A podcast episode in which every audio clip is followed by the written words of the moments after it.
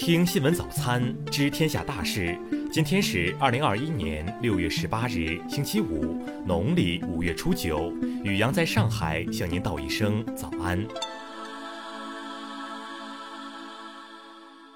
先来关注头条新闻。普拜会后，拜登在记者会上试图将中国描述成俄罗斯的威胁，称俄罗斯现在的处境非常艰难，正受到中国的挤压。然而，拜登挑拨俄罗斯与中国的关系注定徒劳。在普拜会前，普京就曾表示，俄方对俄中关系达到前所未有的高水平感到满意，对双方在多领域保持高度互信与合作表示赞赏。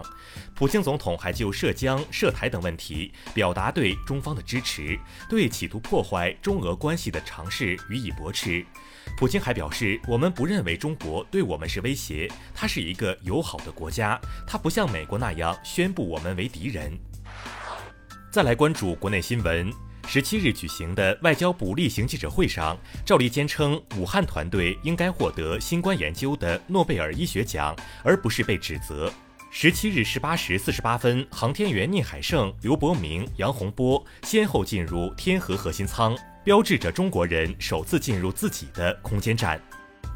广州荔湾芳村调整分级分类防控措施，现有人员不离开，外来人员不进入，严格人员、公共场所交通管理，加强个人卫生防护。台湾地区自十五日开放八十五岁以上长者接种阿斯利康疫苗后，已有十二人接种后猝死。人社部消息，企业职工月人均养老金已从二零一二年的一千六百八十六元增长到二零二零年的两千九百元左右。失业、工伤保险全国月平均失业保险金水平已由六百八十六元提高到一千五百零六元。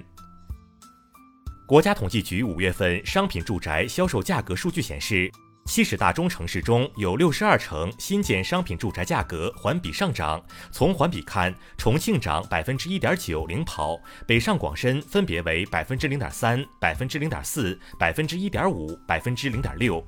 香港特区政府公布，教育局与蒙古国教育及科学部签署教育合作谅解备忘录，以加强两地的教育协作。中国第十九批赴黎巴嫩维和部队四百一十名官兵全部被授予联合国和平勋章。赵立坚表示，中国已累计派出维和官兵四万余人次。再来关注国际新闻，路透社消息，美国国会众议院将于本周提出一项名为《台湾和平与稳定法案》的涉台法案，寻求美国对台湾地区的支持。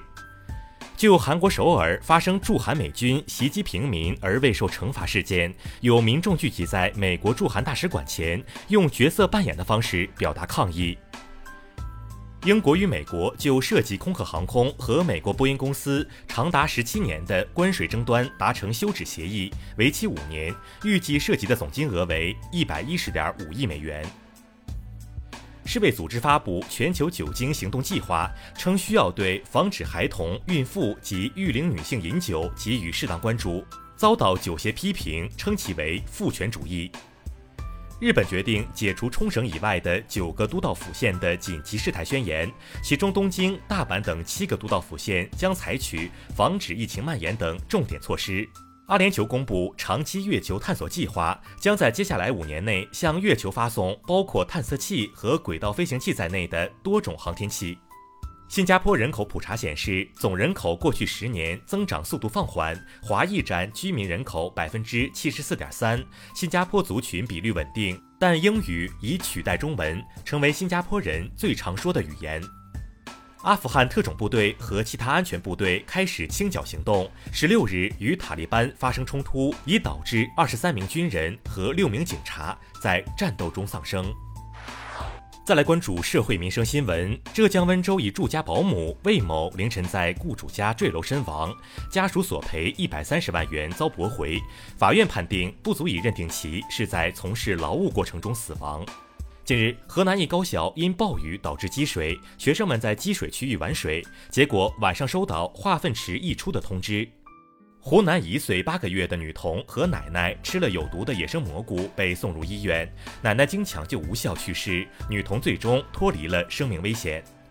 近日，强降雨天气持续，我国多地出现汛情，杭州境内多座水库水位超过汛线，珠江流域进入主汛期，各地紧急响应，确保安全度汛。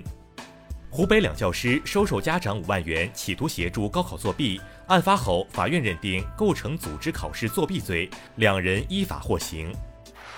再来关注文化体育新闻。翻译界泰斗、北京大学新闻与传播学院教授许渊冲先生，六月十七日上午在北京逝世，享年一百岁。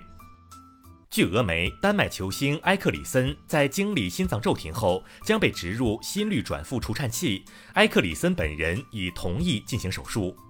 中国男篮大胜中国台北四十九分，场边的杜峰教练颇为不满，多次拍到其眉头紧锁的口吐芬芳。两艘具有历史意义的古沉船在新加坡东部海域被发现，内有大量手工艺品，其中包括许多精美的中国十四世纪青花瓷器。